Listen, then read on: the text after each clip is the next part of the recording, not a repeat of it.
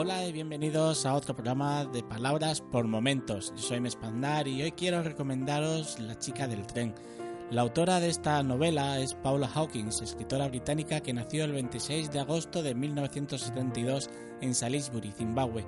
Es hija de padre economista y profesor de economía que se trasladó a Londres en 1989 cuando ella tenía 17 años y estudió allí filosofía, política y economía en la Universidad de Oxford. Ha trabajado como periodista para The Times, al tiempo que escribió un libro de asesoramiento financiero para mujeres, The Money Goodies. Alrededor de 2009 y bajo el seudónimo de Amy Silver, comenzó a escribir novelas románticas sin llegar a alcanzar éxito comercial. Eso cambió cuando decidió cambiar la temática de sus libros, dejando atrás el romanticismo por el suspense. En 2015 se publicaría la novela que la haría famosa, el 13 de enero en Estados Unidos y el 15 en el Reino Unido. La chica del tren, una novela que tardó seis meses en escribir y que está llena de tintes variados como el misterio, la violencia machista o el abuso del alcohol. La rapidez en escribirla estaba influenciada por las dificultades financieras que tenía en aquel momento, dificultades que tuvieron que ser apoyadas financieramente por su padre, al que tuvo que pedir un préstamo una novela que rápidamente se convirtió en bestseller y que tiene una adaptación cinematográfica que se estrenará el 7 de octubre de este año 2016 con Emily Bloom en la cabeza.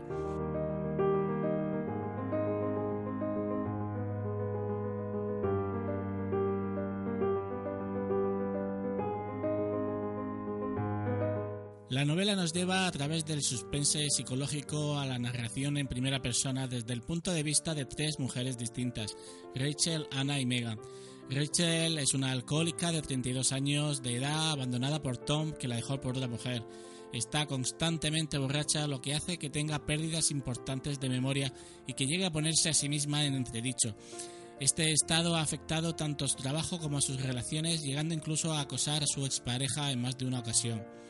Ana fue la amante de Tom cuando éste aún mantenía su relación con Rachel. Ahora están juntos y tienen una hija. Ha llegado a poner en más de una ocasión denuncias por acoso a Rachel. Y por último está Megan, la niñera de la hija de Ana y de Tom. Megan está felizmente casada. Este es el cóctel de personajes que la novela nos ofrece a partir de que Rachel pierda su trabajo. Ella, para ocultar a su amiga y compañera de piso lo sucedido, decide continuar con su rutina diaria de traslado en tren que cada mañana le llevaba a su anterior trabajo.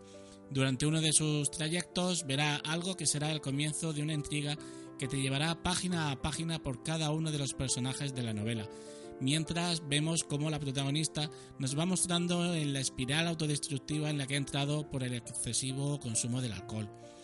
Tengo que decir que hasta que yo comencé a leer el libro no tenía ni idea ni tenía constancia del revuelo comercial que había tenido ni de las valoraciones que tenía.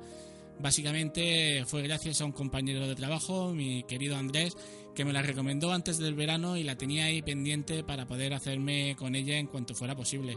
Una recomendación que debo de agradecerle aquí públicamente. Gracias, Aranda. En cualquier caso, la estructura de la novela te creará momentos en los que perderás la percepción de la historia al cambiar la posición de los personajes, algo que la hace comparable a la novela de Gone Girl.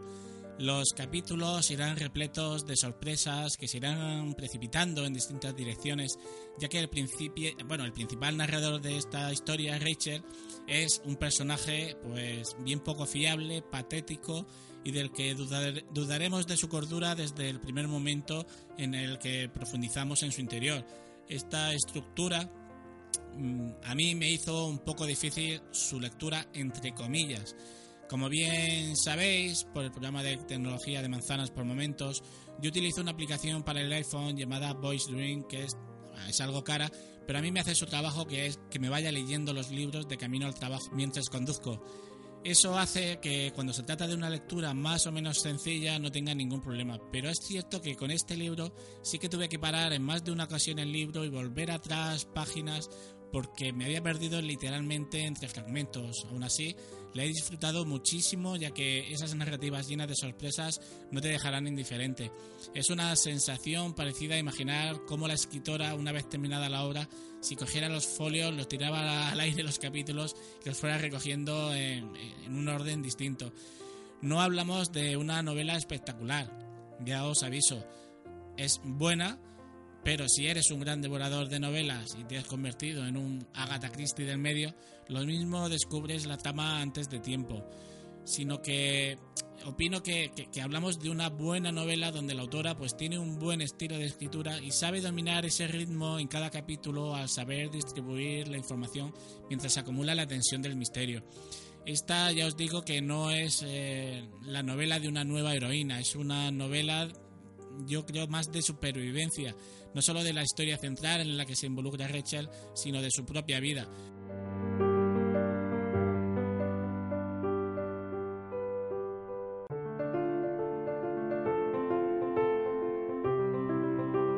La fuerza de los tres personajes femeninos y ese intercambio de historias entre ellas y nosotros, siendo como testigos de la misma forma en la que Rachel pues se encuentra mirando por la ventana del tren.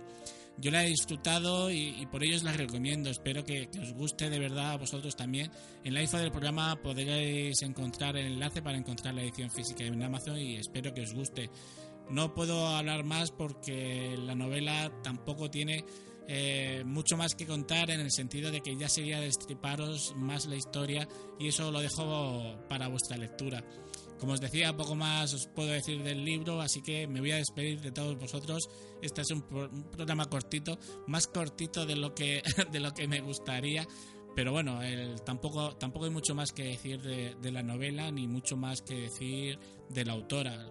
Es una autora muy reciente y tampoco tiene un bagaje con el que podamos explayarnos contando algo más de su vida o del resto de cosas que ha podido escribir.